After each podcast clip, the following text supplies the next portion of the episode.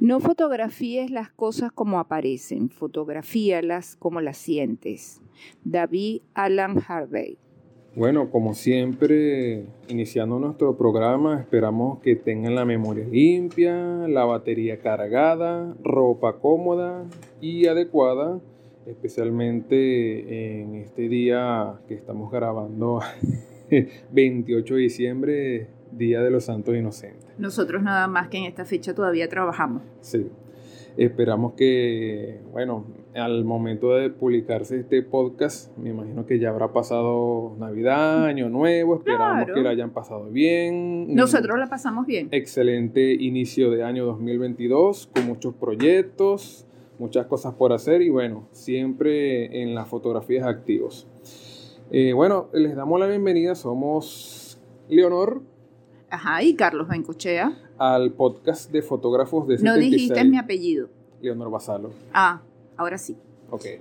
Eh, Cátedra Libre de Fotografía, el podcast de la Fundación Fotógrafos de 76, arroba fotógrafos de 76 por las principales redes Facebook, Instagram y Twitter.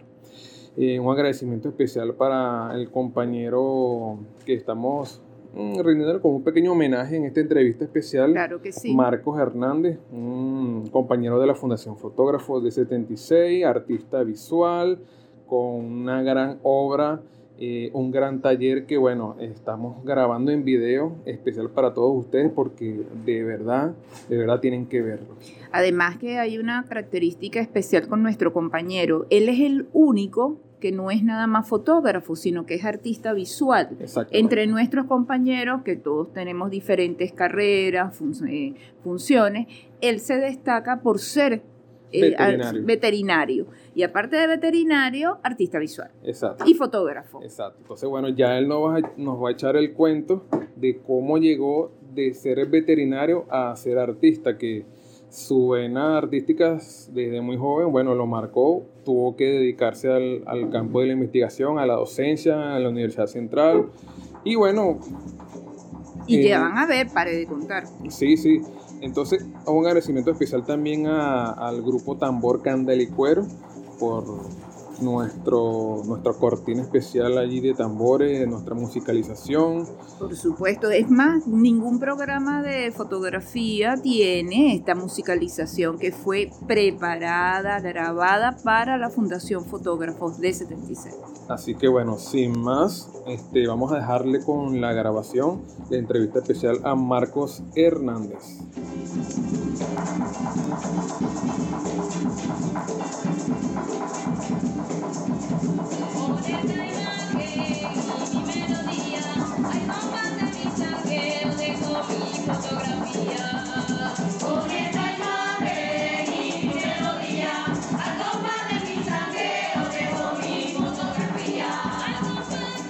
Marcos Fernando Hernández Narváez, 1953, 28 de octubre. Cursa estudios en el grupo escolar José Martí en la zona conocida de Sarría, Caracas. Liceo Rafael Urdaneta, San José, Caracas. Liceo Núñez Ponte en Mari Pérez, en Caracas. Cursa estudios de pregrado y posgrado y doctorado en la UCB, Universidad Central de Venezuela, en la Facultad de Veterinaria en Maracay, Estado Aragua, Venezuela. Participó en campamentos, en actividades, expresiones artísticas, teatro, en su juventud. Se dedicó toda su vida, de, entre la vida veterinaria, a ser profesor de dedicación exclusiva de la UCB. Cursaba estudios en fotografía y pintura y es a partir del 2008 que se dedica totalmente a las artes visuales. Después pasa a ser integrante de la Fundación Fotógrafos D76. Cuenta en su estamen con exposiciones individuales y colectivas. Su obra se encuentra en varios países del mundo. Diccionario de la lengua española. Creatividad. 1. Facultad de crear. 2. Capacidad de creación. Buenos días, bienvenidos a mi taller aquí en el barrio El Milagro, de la ciudad de Maracay, del estado de Aragua, ciudad en que me radiqué hacia 1973, cuando vine casi huyendo de Caracas a estudiar medicina veterinaria. Era una de las escuelas recomendadas y, bueno, calificada como la mejor. Y más perteneciendo a la Universidad Central de Venezuela, bueno, orienté mis baterías hacia Maracay y me vine. Dejé allá la familia, me vine jovencito a experimentar por acá. Y dedicado a mis estudios, dedicado porque venía de un barrio que aunque desde temprano ahí siempre ha habido mucho arte y, mucha música. Sarría y Pedro Camejo sobre todo, pues teníamos hasta las cuatro monedas, eran mis vecinos y eso. Y había muchas, muchas, muchas cosas que te atraían, pero habían también cosas que no, que no, no estaban sucediendo bien. Y entonces me orienté, venirme a veterinaria y estudié veterinaria. Y ese tiempo dedicado a la veterinaria hasta 1979 que me gradué, este, me dediqué a mis estudios. Y me dediqué a mis estudios con un propósito, la docencia. Me incorporé como profesor de la UCB en la parte docente y me dediqué a la veterinaria, a la docencia en la medicina veterinaria y de cierta manera todo lo que pude en algún momento tocar en el área artística estuvo supeditado a momentos, tiempos libres, muy pequeños, porque tomé muchas responsabilidades en la universidad y bueno, llegué a ocupar casi todos los cargos de, de autoridad dentro de la universidad, aparte sin descuidar la docencia y tratando de no descuidar la familia. Pero eso no, no me daba mucho chance de hacer lo que siempre me, me había gustado, me gustaba, que era desarrollar cosas artísticas. Este, por allá en Caracas dejé rastros de, de trabajos míos que todavía años después mi mamá me decía que en paz descanse estaban, se mantenían murales, cosas que había hecho en algunos apartamentos, pues la gente que me pedía que le hiciera algún mural dentro de su casa y eso. Y claro, eh, siempre con mi idea. O sea, me respetas el tema, me respetas mi idea y yo voy. Siempre yo fui irreverente en esas cosas y creo que todavía lo soy me voy a ir así reclamando cosas. Bueno, me radiqué en Maracay. El poco tiempo se lo dediqué un poquito a la fotografía. Este, fue con una camarita Zenith rusa que me compré. Y en ese momento también venía el matrimonio. Y entonces me dediqué casi. La, la musa fue mi primera esposa, Sonia Puche, que bueno, una, una mujer preciosamente bella en todos los sentidos. Y me dediqué a ella, a tomarle fotos en los ambientes, en los viajes, esa foto familiar eh, convencional. Ella y yo viéndola, eh, poniendo el tiempo para que pueda salir los dos, pues siempre andábamos solos. Y ella en unas, yo en las otras. Y los dos desarrollamos esa actividad, pero era, era la fotografía de ese tiempito libre. E igual con, con muchas expresiones de los murales, era en un tiempo libre, con un un pequeño empujón y entonces hacía un mural, pero no me daba, no tenía el tiempo para yo dedicarme a eso en forma total. Cuando ya me jubilé en 2008, bueno, dije, eh, así como uno dice colgar los guantes, yo también lo hice. Colgué las carpetas, colgué las clases, colgué los guantes de cirugía, dejé de operar. Eso hubo una protesta general. Yo simplemente dije, ahora es el tiempo mío. Mi tiempo y lo dediqué a desarrollar dentro de mi misma casa muchas intervenciones, o sea, intervení paredes, cuartos, murales, este, esculturas que surgían de las paredes eso, y comencé a sentirme bien conmigo. Me sentí bien conmigo porque dije, bueno, esto es siempre cosas que quería hacer para mí. O sea, porque era cómo terminaré yo este cuadro, cómo terminaré yo este mural y se fueron acumulando piezas y se fueron acumulando pinturas y se fueron acumulando grabados y ya no era yo el pensamiento veterinario, era el pensamiento de tengo que mejorar en algunas cosas y fue entonces cuando di el salto este, motivado por una amiga, dos amigos, eh, María José Ciarte y JJ Moro, un conocido artista de, de acá de Aragua, profesor de la UCB, al igual que María José. Y entonces motivados por ellos que vieron parte de las piezas, fue que me dijeron, esto no puede quedar escondido, esto deja de ser tuyo.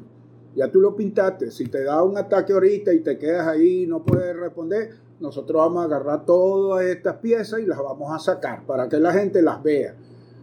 Te criticarán, te darán observaciones muy buenas, positivas, qué lindo, y habrá los comentarios que siempre me gustaron. ¿Cómo ese tipo tan grotesco, con esas manotas, con, esa forma de ser tan violenta en, el trato, no, no violento físico, sino que era avasallante con la gente en las ideas y en las cosas. Oye, puede expresar esa delicadeza de hacer cosas miniaturas, mini casitas, tallitas de, de, tenedorcitos, de cositas. Era ese día a día. Bueno, y así fui transformando la veterinaria. No la, no la, no la termino de, de poner totalmente en el vacío del olvido, porque este, después de haber pasado casi 40 años dando clases, tenemos la tengo, prueba. Tengo, tengo muchas experiencias que, que regresan. Claro. Aquí están estos, estas piezas que siempre me encantaron, porque eh, yo hice de joven este, trabajos de campismo, de campamento, donde me desempeñé como hasta director de campamento con Inca de John Maine International.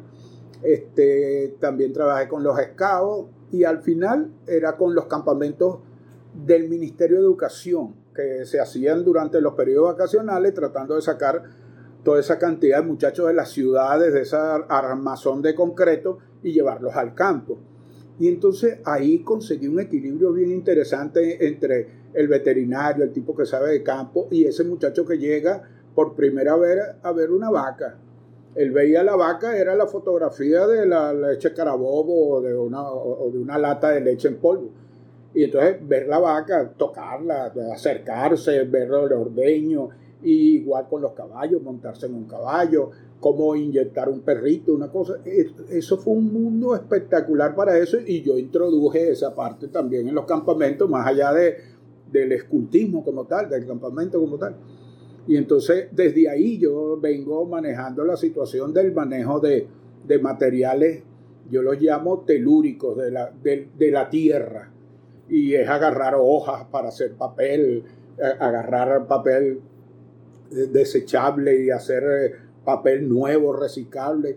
Eh, este, este, este perro, una variedad, un mestizo de, de carlino con extraterrestre este, e, esta situación me, trajo a, llevar, a llegar a este punto. Esto casi está cristalizado.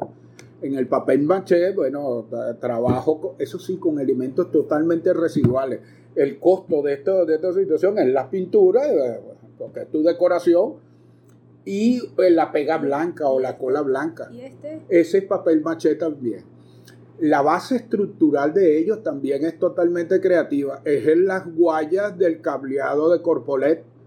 Cada vez que ellos vienen a reparar eh, la, calidad tan, tan, tan cuestionable de los materiales que usan que dejan pedazos de guaya tirados ahí que ya no sirven, que ellos lo hablan de que se queman, pierden la, capacidad de conducción y, voy yo atrás como una hormiguita recogiendo los pedazos de alambre. Bueno, ellos en su interior están estructurados en ese alambre, alambre dulce y alambre de ese que le da mucha fuerza. Entonces, sobre ese material yo comienzo a trabajar. Pero todo es reciclado. Todo es material que está en la calle.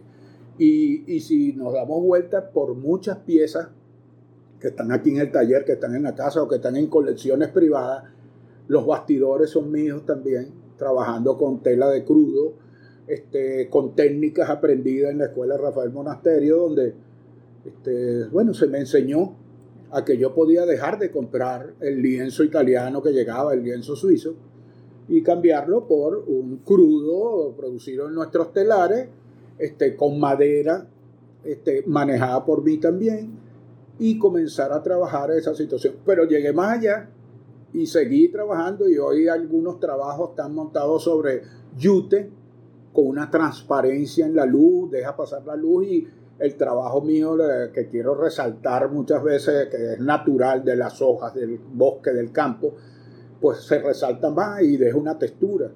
Y trabajo sobre yute y papel y el papel también es totalmente reciclado. O sea, son restos de cartón de, de los cartones de huevo licuado con papel licuado y todo eso y logro textura y sobre esa textura trabajar mi pintura. Y una pintura que está muy orientada hacia lo, hacia lo natural. Una pregunta, Marcos. ¿Cuáles son tus artistas mm, referentes que te llaman la atención? Nómbralos nada más, no vamos a hablar de su eh, obra, pero vamos a hablar está Carlos Cruz Diez, Soto, hay, hay, una perfección en el color y en el movimiento de ellos, está el profesor Subero, es conocido como el perfeccionista del, cinetismo, del movimiento. Mastro Mateo, que, que, aunque lo heredamos argentino, es venezolano totalmente, y sus piezas me encantan porque es un cubismo muy popular, muy, muy sencillo, trabaja con creyón y le llega. Eh, quien ve un Mastro Mateo inmediatamente se identifica. Aquí en el taller hay uno de los murales de una ciudad esa atestada, de, abarrotada de concreto, Mastro Mateo no deja espacio. Cuando pinta, no deja espacio y, concentra toda la, fuerza esa de la construcción de las ciudades, la, la mete en, en esos trabajos. Los trabajos verticales, siempre trabaja con una dimensión de más o menos 80 por 30 y entonces ahí mete eh, esa visual. Pero fíjate que tú también haces lo mismo cuando llenas el espacio, no dejas espacios en blanco, o sea, todo, todo lo vas llenando en esa perfección también, entre la figura, el fondo, la textura. Sí, e, e, en este caso no, no vas a conseguir eh, eh, este, trabajos míos. Porque también está tu puntillismo, que también ocurre lo mismo. Sí, donde es que ahí es donde el puntillismo, muchos, muchos estudiosos de arte lo, lo manejan como una técnica como tal, ¿no? Pero no, yo creo que ya es parte del impresionismo y con una mejor definición, pero sigue siendo impresionismo. Es, la búsqueda de no hacer trazos y pinceladas fuertes este, con líneas definidas, sino que este, en la dispersión de luz y color es que queda la, lo figurativo, lo que tú quieres expresar. Sin embargo, yo las combino. Claro. Eh, cuando yo dibujo. Sí, porque aquí no lo hay, pues aquí ya hay otro. No, eh, eh, porque el, mensaje aquí es otro. ahí, es un, ahí hay un mensaje de, de que es una palabra que me encanta, cinético. Aun cuando en este momento tú estás moviendo la pieza porque el objetivo de ella es que es un bailarín que puede hacer círculos y todo eso. Y si miramos hacia el techo también hay otras piezas que lo acompañan en esa misma serie. La idea de esto es que aún un cuerpo inerte es cinético, porque inmediatamente en nuestro cerebro esa posición tiene que haber sido adoptada por un extremo movimiento, por un movimiento extremo. Entonces, cuando uno mira hacia arriba y ve estas piezas, todas las estamos viendo, claro, están flotando, están inertes ahí, pero si vemos la posición corporal, inmediatamente definimos, este tuvo que moverse para eso. Y resulta que esas piezas son de una serie motivada por danza, por la danza. Y el tema en ese caso era el cuerpo humano en la danza, era la pronunciación Rodín, digo yo, este, eh, fue un atajo para tomar e-, esa situación. Claro, vi el video. Del concepto ya creas, pasas a la obra. Sí, en este caso. Del concepto. Viste la obra de Rodin, viste el video. ahí, ahí, veo, ahí, veo, ahí veo metodología, que me la enseñaron los profesores que estuve en eh, la escuela Rafael Monasterio. Antes lo hacía, pero no sabía que era motivado a un método específicamente. Veo el video, hay una motivación inicial. Seguro te gusta, Marco, esto que está acá. Luego veo el video y de ese video, bien, hago el bosquejo. hago dibujos donde yo este, intento plasmar lo que me gustaría sea la obra. Esos dibujos de cada pieza de esta que está acá están desarrollados, están guardados en el, archivo de, de, bosquejo y ahí va. No todo lo que dibujo sale a obra. ¿okay? Eh, dibujo, en un momento dado tengo unas ganas espectaculares por eso y me dio nota, como dicen. Estoy tripeando con eso y tal y, y produzco algo, pero sin embargo al otro día veo que no tiene la fuerza, no, no me llena, se quedó en la carpeta y vendrá otro. Y en el caso de fotografía, ¿cómo desarrollas la obra? Con la fotografía, Leonor era primero, como le di un poquito en la reseña histórica, ¿sí? Lo familiar. Lo familiar inicialmente. y tienes algo allí guardado de, de eso familiar. Bueno, hay mucho, ¿no? En la casa no podía, no podía fallar quien me motivó a comprar la cámara en su momento. Claro. ¿Ya? Para su, tu fotografía analógica de la época. Me encantó ir hasta a los laboratorios, porque nuestra facultad tenía laboratorio de revelado, un cuarto oscuro, tenía fotógrafos que tuvieron su reconocimiento en su momento, y con ellos más o menos me introduje en ese mundo. Ajá. Pero nunca montaste el laboratorio. No, no, no, porque no había el tiempo para dedicarle a esto. La fotografía tampoco es, hoy en día, claro, con el modernismo y la tecnología, este, puede uno hacer más. Esta toma es tuya. Sí, sí. Eh, ella es quien me motivó, Sonia. Este, ella también toma, toma muy buenas fotos. Ahorita tengo una colección de ella de, de su internet, su Instagram. Claro, ya una... Ella fue tu, tu esposa. Sí, mi esposa. Tuvimos 14 años juntos. Hoy en día vive en Estados Unidos y con sus hijas, su esposo y eh, ahorita está haciendo una travesía de, Estados Unidos y las fotos son espectaculares. Ajá, pero entonces con ella te introduces a la fotografía. Sí, Después te especializas más en fotografía a partir de tu jubilación en el 2008. Correcto, ahí entro y hago casi tres años. De fotografía. Con fotografía en la monasterio. Después de, entras en la Fundación Fotógrafos de 76 ya con, como quien dice, consolidado en la fotografía. No nunca voy a decir que consolidado. Bueno, pero ya con una, idea, porque bueno, nunca cerramos, porque ningún artista cierra. Es que, es que todos los días, cuando uno, por lo menos mientras uno tenga capacidad visual, eh, todos los días hay un motivo, hay, hay algo que te llama la ahí atención. Voy cómo creas tú la obra en el caso de fotografía. Pues ya nos explicaste bien cómo todo esto que tenemos en este disfrute de, hermoso taller y la variedad de las artes visuales, porque no es nada más el bidimensional como en esta obra, al tridimensional la escultura, sino todo lo que tiene más utilitario. En el caso de fotografía, ¿cómo se crea esa obra? Cuando te hacen los selfies, que te haces, tienes una cantidad de autorretratos excelente. Cuando captas una imagen, ¿cómo llegas a ella? Bueno, ahí hay una cosa que aprendí en la escuela monasterio, que es el guion y la pauta. Eso me, eso me llenó a mí mucho, porque era algo que yo hacía, pero más por método científico, por método de veterinaria, que por un método artístico.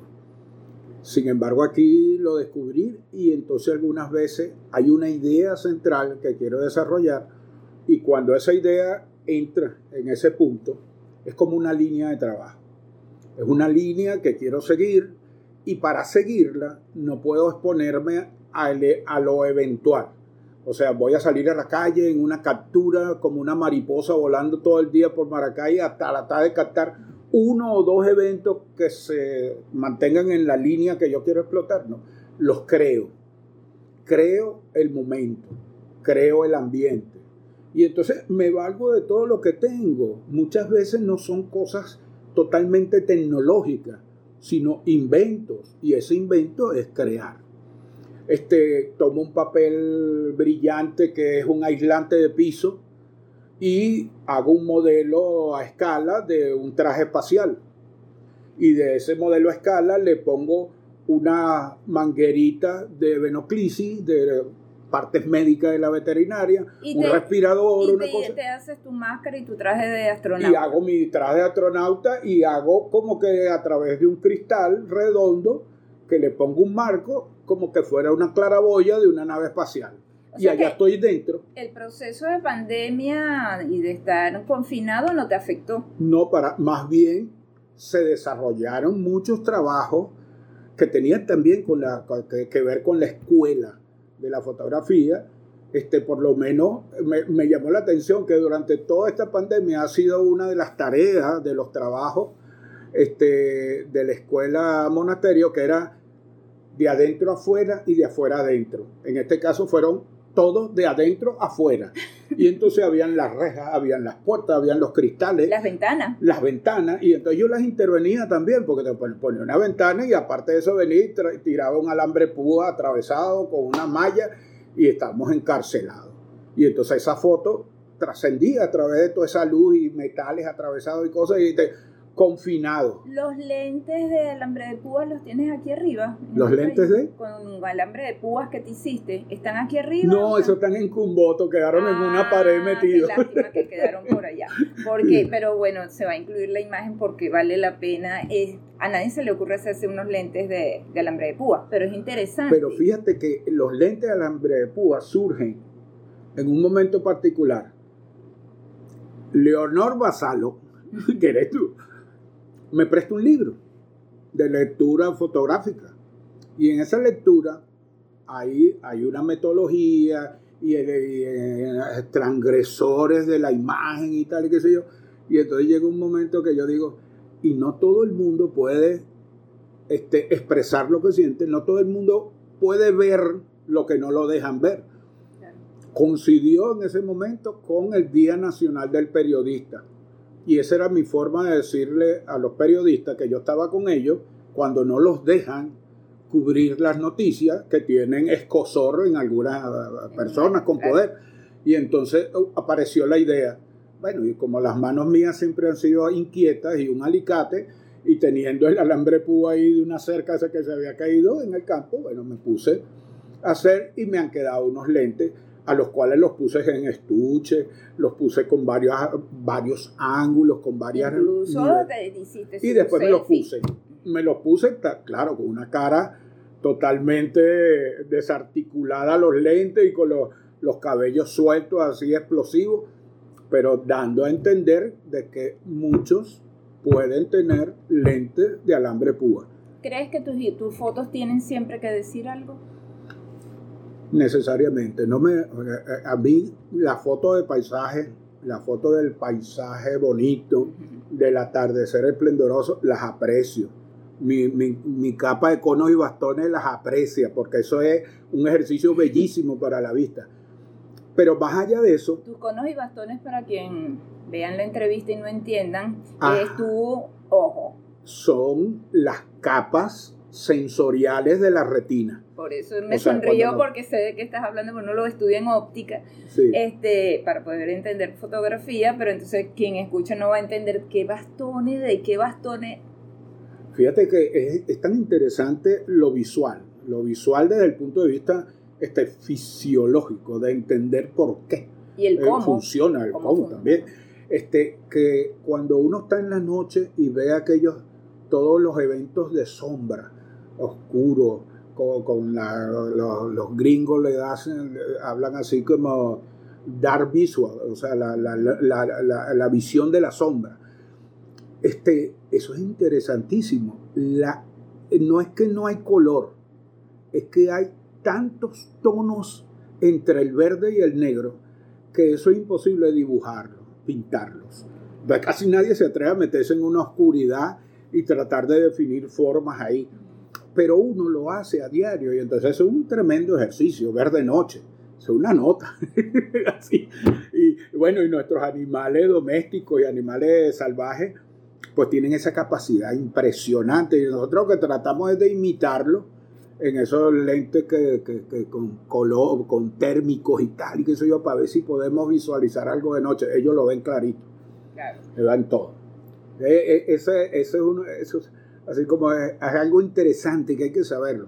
Por eso mi primera exposición, que era exclusivamente de artística de pintura, se llamaba Naturaleza, o se llamó Naturaleza Sabia del Color, porque era la, la esencia de impregnar de color hasta lo que no tiene color. Y, y, y esas obras, bueno, yo Una digo, pregunta, ¿en qué- malamente se vendieron todas las piezas. Pues me hubiera quedado, gustado quedarme con todas. Eso le pasa a todos los artistas que quieren quedarse con toda la obra y no quieren nunca salir, les duele salir de la obra. Este, una pregunta, ¿te gusta más la imagen, la fotografía en color o en blanco y negro? No, me, me voy al blanco y negro. El color lo dejo para la naturaleza. O sea, la, la naturaleza ya es totalmente expresiva con sus colores y con sus formas. Este, tengo fotos muy, muy agradables de eh, flores, de la composición estructural de las flores es espectacular Claro. cuando uno llega a los macros de esa situación y ya la naturaleza le impregnó color. Yo lo que hago es jugarle a la naturaleza una contra, que es que tomo la misma fotografía en color, la tomo, trato de tomarla otra para el nivel manual, ya sé que no es la misma fotografía, pero esa la llevo a los blancos y grises, al blanco y negro, al sepia, y voy viendo cómo yo le quito a la naturaleza el protagonismo del color y los llevo a esos puntos de tonalidades de grises y eso. Y me encanta, bueno, me sorprendió reciente que en eh, una invitación forzada a los al 37 ahora esto de las competencias que está, son unos promotores rusos que la hacen que bueno me convencieron y lancé tres fotos allá que tienen que ver con el aspecto natural también de, de una expresión de flores y mandé tres, tres fotografías pero exclusivamente al blanco y negro yo pensé que iba a estar en el subsuelo de las calificaciones y resulta que, que la- las tres muestras mías, este, hay una de 47%, Caramba. hay una de 30 y tanto y una de 20 y pico. Y la del 47 es un girasol tomado con luz natural de una tarde y la transparencia cuando el sol atraviesa todas esas estructuras de la, de la parte vegetal de la hoja, del mismo tallito y de la flor como tal. Entonces, ese, ese pasaje de luz por ahí, pero en blanco y negro, deja a la gente en la, en la idea de pensar la foto. Por lo menos decir, ¿cómo hizo? Bueno, Marco, una pregunta así interesante, ¿no? ¿Qué es lo nuevo que quieres hacer para la fotografía? ¿Qué te imaginas? ¿Qué sueñas ahorita en tus proyectos? ¿Hacia dónde va la fotografía? ¿Qué te llama la atención? Para Bueno. tu obra, hoy, indiscutiblemente. Ahí, una cosa que si no hago es las tendencias.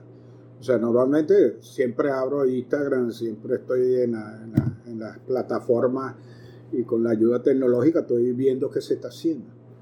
Este, yo creo que en fotografía hay mucha gente trabajando hoy en día. Hay, yo creo que demasiada gente y eso es, es un agradecimiento que doy a la tecnología porque se han quedado las imágenes de todo eso. Eso es bien bonito. En la experimentación yo voy a seguir en la intervención del evento como tal. Este, mi norte ahorita es seguir a través del taller, de trabajar con la, man- de la manera más sencilla, a producir este, eventos que se puedan plasmar en una imagen fotográfica. Este, ahorita voy a comenzar a trabajar con la intervención con marcos. O sea, voy a utilizar el marco como el orientador de qué imagen puede enmarcarse o no. Interesante. ¿sí? Y entonces para eso, bueno, me he dedicado O sea, a que vas a, recoger. vas a cambiar lo que viene a ser la bidimensionalidad de la imagen. Correcto. Voy a tratar de que la gente entienda de que cuando tomas una foto, eh, o una imagen fotográfica, este, eso va a quedar. ¿Cómo quieres que quede? ¿La vas a enmarcar? ¿Cómo se vería ya enmarcada? O si la vas a enmarcar, cuál sería el mejor ángulo para esa foto. Claro, acuérdate que eso también pasamos en la fotografía cuando se mantenía el marco, inclusive la línea negra en la imagen analógica o el passepartout a la hora de llevarlo. María Luisa. Ajá, este, llevar la obra a galerías o museo. Pero entonces sería como una reinterpretación del marco. Eso es interesante. Sí, porque ya no, ya no es el marco como el destacador. Y presentación de la, de- presentador de la imagen. Es la imagen a través de un marco. que es otra cosa. Que, por eso, Entonces ya bueno, si, sabemos si das hacia una dónde- vuelta visual, ves, comencé a recoger marcos. Bueno, pero ahí vamos a ver qué nos va a presentar Marcos en la próxima entrevista. Y, y las selfies pueden, eh, vi, eso sí, no lo voy a descartar, vi este, un marco de lo más sencillo hecho en anime para la, para la cumpleaños de un niño. Y entonces todo- todos los muchachitos andaban, agarraban su marco y que feliz cumpleaños, Marquito, aquí abajo. Ah. Y entonces se ponían él con Marquito y sostenían el marco. Y entonces, claro, la foto con niño, entonces el marco estaba inclinado a un lado, el marco estaba aquí, el marco estaba acostado, hacia adelante, hacia atrás.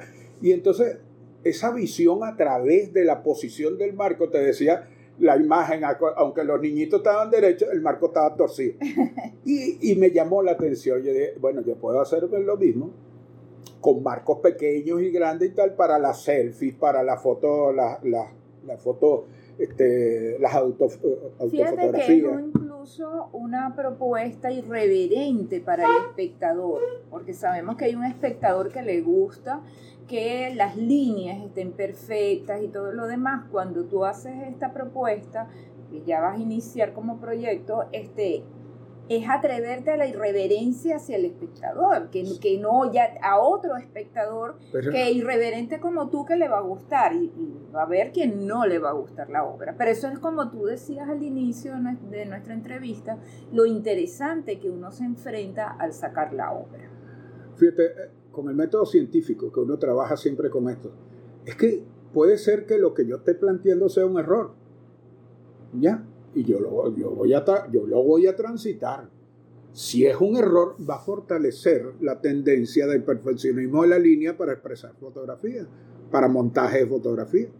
O sea que eso es lo que ha ocurrido en la ciencia, en el planeta Tierra, En con todo. todos nuestros experimentos. Fíjate, hay- Interesante en esta época que tenemos la pandemia, tenemos COVID-19 y todas sus variables, variantes, y entonces tú das esta explicación que es para el arte, pero indiscutiblemente Sí, y, y- científico. y- y para la ciencia, siempre uno se plantea en las hipótesis de cómo serán las cosas, el, el si es así o si no es así. ¿Ok? Entonces, cuando uno se plantea eso, uno refuta, este, uno niega una observación en base a tus resultados. O sea, si tomé la foto y son atractivas, yo puedo decir, bueno, no es necesario la línea tensa, directa, estrecha, totalmente recta, el ángulo 90 grados para presentar una fotografía. La fotografía puede estar totalmente inclinada dentro de un marco presentado totalmente frontal y va a dejar algo de interés ahí. Pero si a nadie le gusta, eso va a la tendencia que entonces se asevera, se, se comprueba de que la presentación frontal es totalmente cierta y es buena. Qué bueno. Bueno, gracias Marcos Hernández por esta entrevista y disfrutar ahora tu taller. El taller siempre está abierto. Este, tuve una sola experiencia bien interesante en la monasterio que una señora muy atractiva y elegante me invitó a creatividad infantil una tarde allá, hace varios años cuando estaba en pleno funcionamiento la escuela, con niños. Y entonces yo me llevé nada más que cartón, papel de aluminio y pega blanca y una engrapadora. O sea, cosas que los niños pueden manejar sin, sin, sin tendencia a lesiones.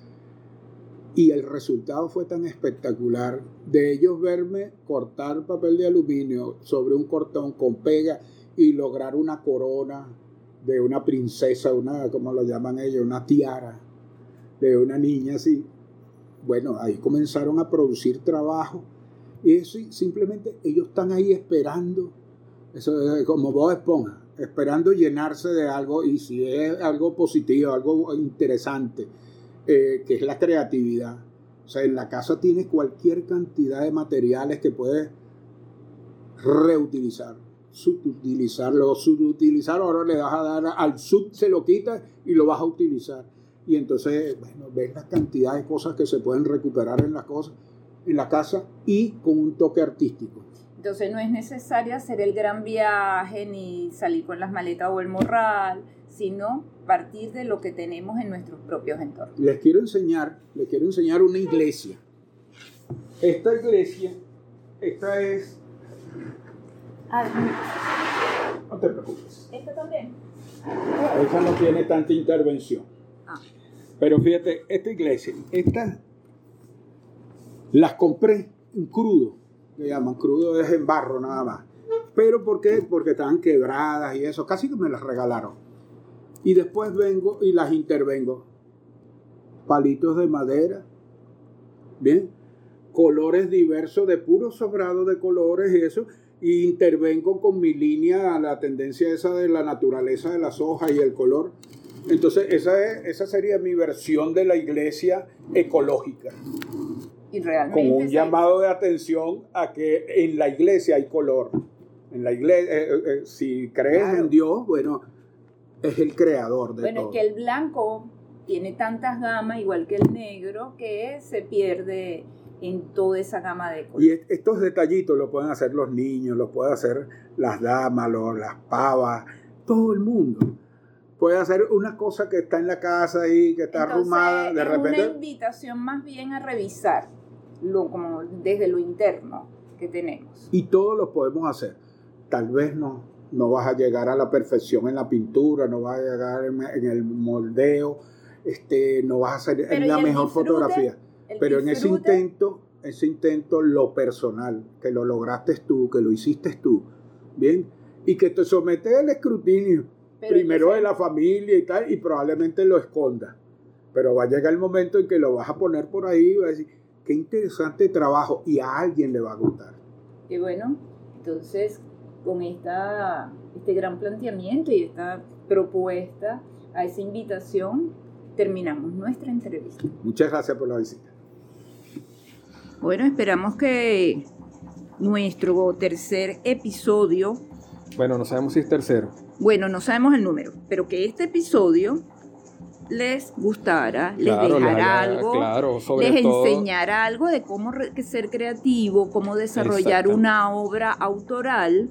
Y como decía el profesor Marcos, el artista visual, atreverse, porque el método científico también lo acepta, incluyendo los errores. Justamente hoy día que pareciera que a nivel mundial estamos como que ausentes de creatividad eh, si bien sabemos que todo ya se ha inventado a nivel mundial en, todo lo que tenga que ver con las artes visuales, fotografía, pintura, escultura, eh, siempre van a haber como sus versiones. Entonces un poco es jugar con, con esa creatividad, esa inventiva porque la idea es eso, la creatividad es atreverse a experimentar, como lo decían en la entrevista a Marco. Y lo otro que en época de pandemia, de COVID-19, encontramos, o incluso sin, sin pandemia, si estamos en la casa aburridos, no debemos decir que estamos aburridos, seamos creativos y a jugar, a hacer escenarios miniatura, buscar objetos, buscar hasta los juguetes para disfrutar en hacer fotografías como que nosotros decíamos, no con modelos, no con modas, no con estereotipos. Entonces es otra historia. Así que bueno, un agradecimiento nuevamente a nuestro compañero Marco por abrirnos sus puertas, abrirnos su taller para y su taller y su casa, porque toda su casa está intervenida, porque ese es, su, ese es su estilo. Es que hasta, hasta, la fachada de la casa. Hasta los baños. Ajá, los baños, el estacionamiento, todo, todo está intervenido. Entonces es, un, es una galería desde que entra hasta que sale, nunca vas a dejar de mirar las paredes, todo está siempre lleno. Uno, uno parece un ventilador viendo para los dos lados, todos lados, ¿no? uno va caminando y no es un centro comercial, es interesante, es un taller. Exactamente, entonces bueno, gracias a Marco por abrirnos sus puertas, eh, por concedernos esta entrevista y bueno, esperemos que al igual que nosotros lo hayan disfrutado Y bueno, ya saben, nos encontramos en todas las redes sociales, Twitter, Facebook, Instagram, arroba fotógrafos de 76. Recuerden que este es el podcast Cátedra Libre de Fotografía. Cada imagen, una historia. Así que nos vemos en una próxima oportunidad. Bueno, nos oímos y nos vemos. Esta vez nos vemos. Sí. Así que hasta luego. Chao. Cuídense. Feliz